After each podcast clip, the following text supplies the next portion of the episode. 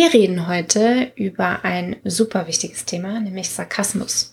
Und was Sarkasmus eigentlich mit unserem Job zu tun hat und warum Sarkasmus für dich das alleroberste Thema sein sollte, das erklären wir dir heute im Snipcast. Und damit los geht's.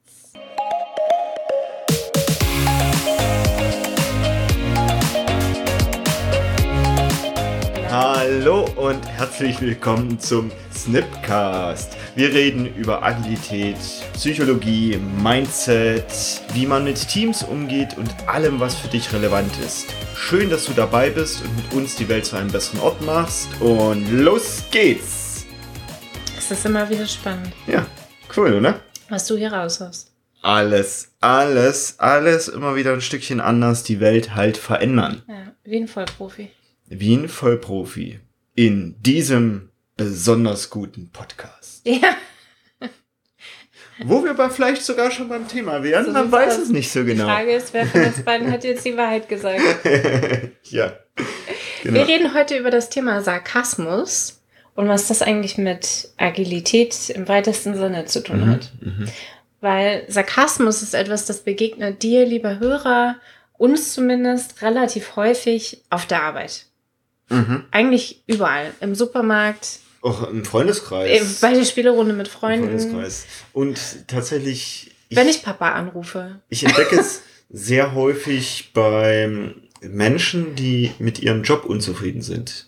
Ach so? Ich hätte gar nicht gedacht, dass das irgendwie so viel mit Zufriedenheit im Job zu tun hat, sondern dass es eher was damit zu tun hat. Was glaubt man, wie fremdgesteuert ist man eigentlich? Mhm. Also wie viel Selbststeuerung, wie viel Selbstkontrolle habe ich eigentlich über das, was ich tue, auf der Arbeit oder in der Welt oder in meiner Beziehung? Also sobald ich so sarkastische Bemerkungen meinem Partner gegenüber mache, ist das ja schnell so eine Art Verteidigungsmodus, der da an ist. Also ich verteidige mich ja gegen etwas mit diesem Sarkasmus. Das ist ja so eine Art Schutzschild, den ich aufbringe, um bestimmte Dinge nicht an mich ranzulassen. Ja, durchaus, ja. Du hast jetzt so fragend mit dem ja, Kopf geschüttelt. Ich, ich weiß nicht, ob das Verteidigung und Schutzschild ist.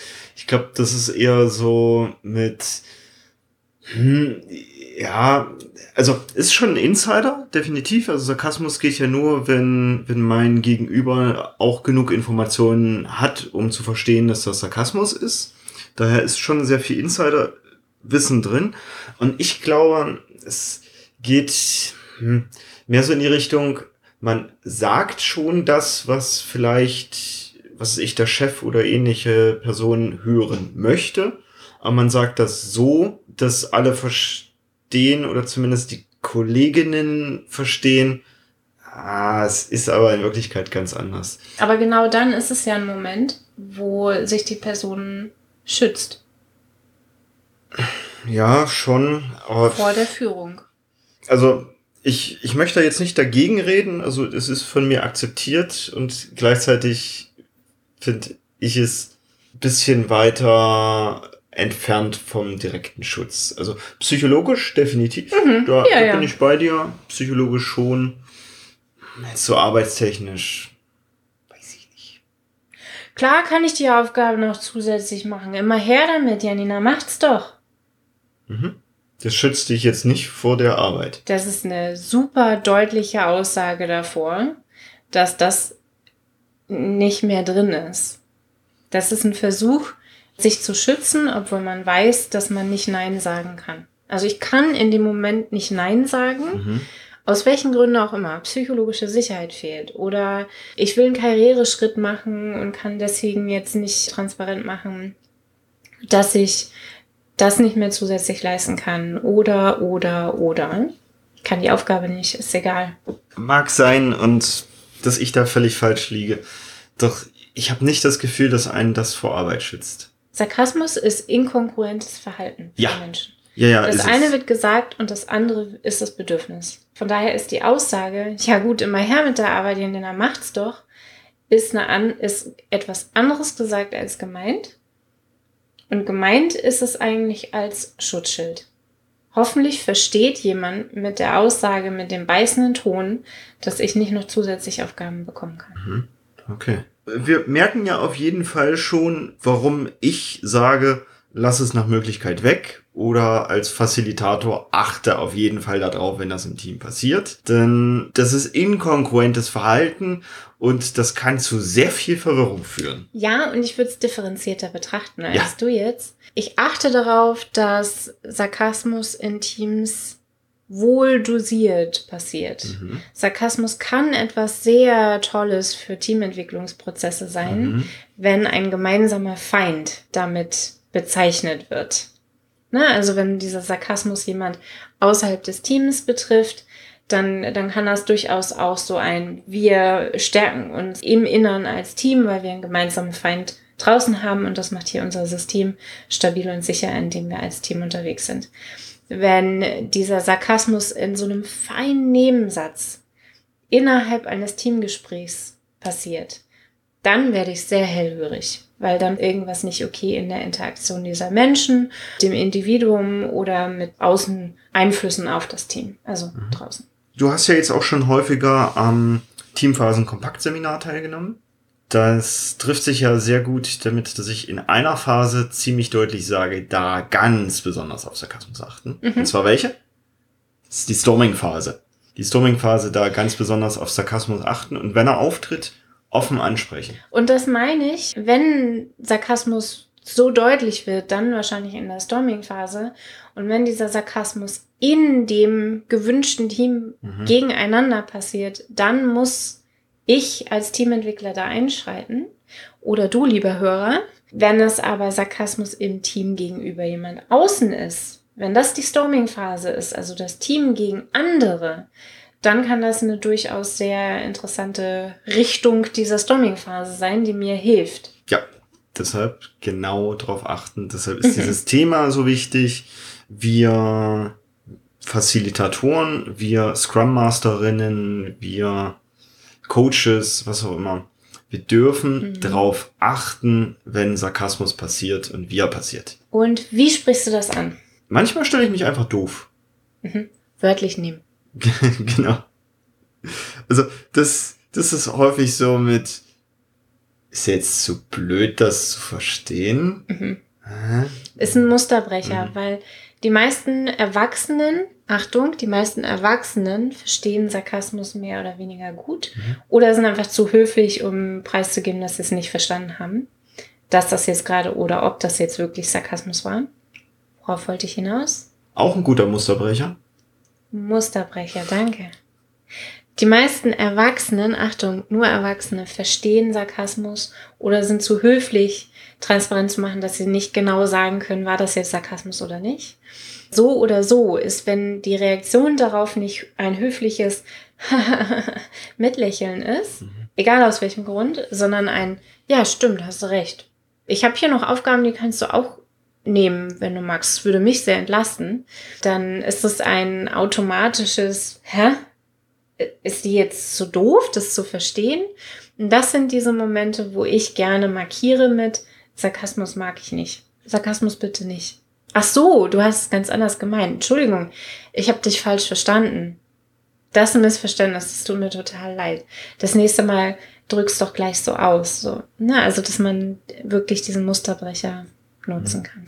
Also es macht unsere Kommunikation deutlich einfacher, wenn wir die Sachen einfach direkt ja. so sagen, wie wir sie auch meinen. Mhm, genau. Also nicht so über Bande spielen und kann manchmal rhetorisch ein guter Trick sein. Und in den meisten Fällen macht es die Kommunikation nur unnötig komplex. Genau. Eine weitere Möglichkeit ist, das tatsächlich anzusprechen, vielleicht auch in der Runde ja, doch, Storming-Phase ist auch durchaus eine gute Phase, wo man das in der Runde ansprechen kann. Mit, ah, das kommt jetzt bei mir äußerst ungünstig an, dieser Sarkasmus. Ich weiß nicht, mhm. wie ich, also ich, ich transportiere nach außen, was es mit mir macht mhm. und spreche so offen in der Runde an. Mhm dass es ungute Gefühle in mir auslöst. Das wäre eine zweite Methode, mhm. das transparent zu machen und anzusprechen. Dann habe ich in manchen Teams tatsächlich Regeln, die vereinbart wurden. Das sind möglichst wenig Regeln. Die stehen auf einem Flipchart. Dann kann ich da auch einfach mal ein, einfach nur drauf zeigen. Da steht Sarkasmus vermeiden. Mhm. Dann zeige ich da nur einmal kurz drauf, wenn das passiert ist. Und alle im Raum wissen das schon. Der ist sehr und der ist sehr niedrigschwellig. In manchen Teams ist es sogar Sarkasmusschwein äh, ja. pflichtig. Ne? Also sobald Sarkasmus auftaucht und jemandem fällt es auf, werden 20 Cent ins Schwein gezahlt. Ich krieg dann häufig die Frage noch, ah, wo ist denn jetzt die Schwelle zwischen Ironie und Sarkasmus?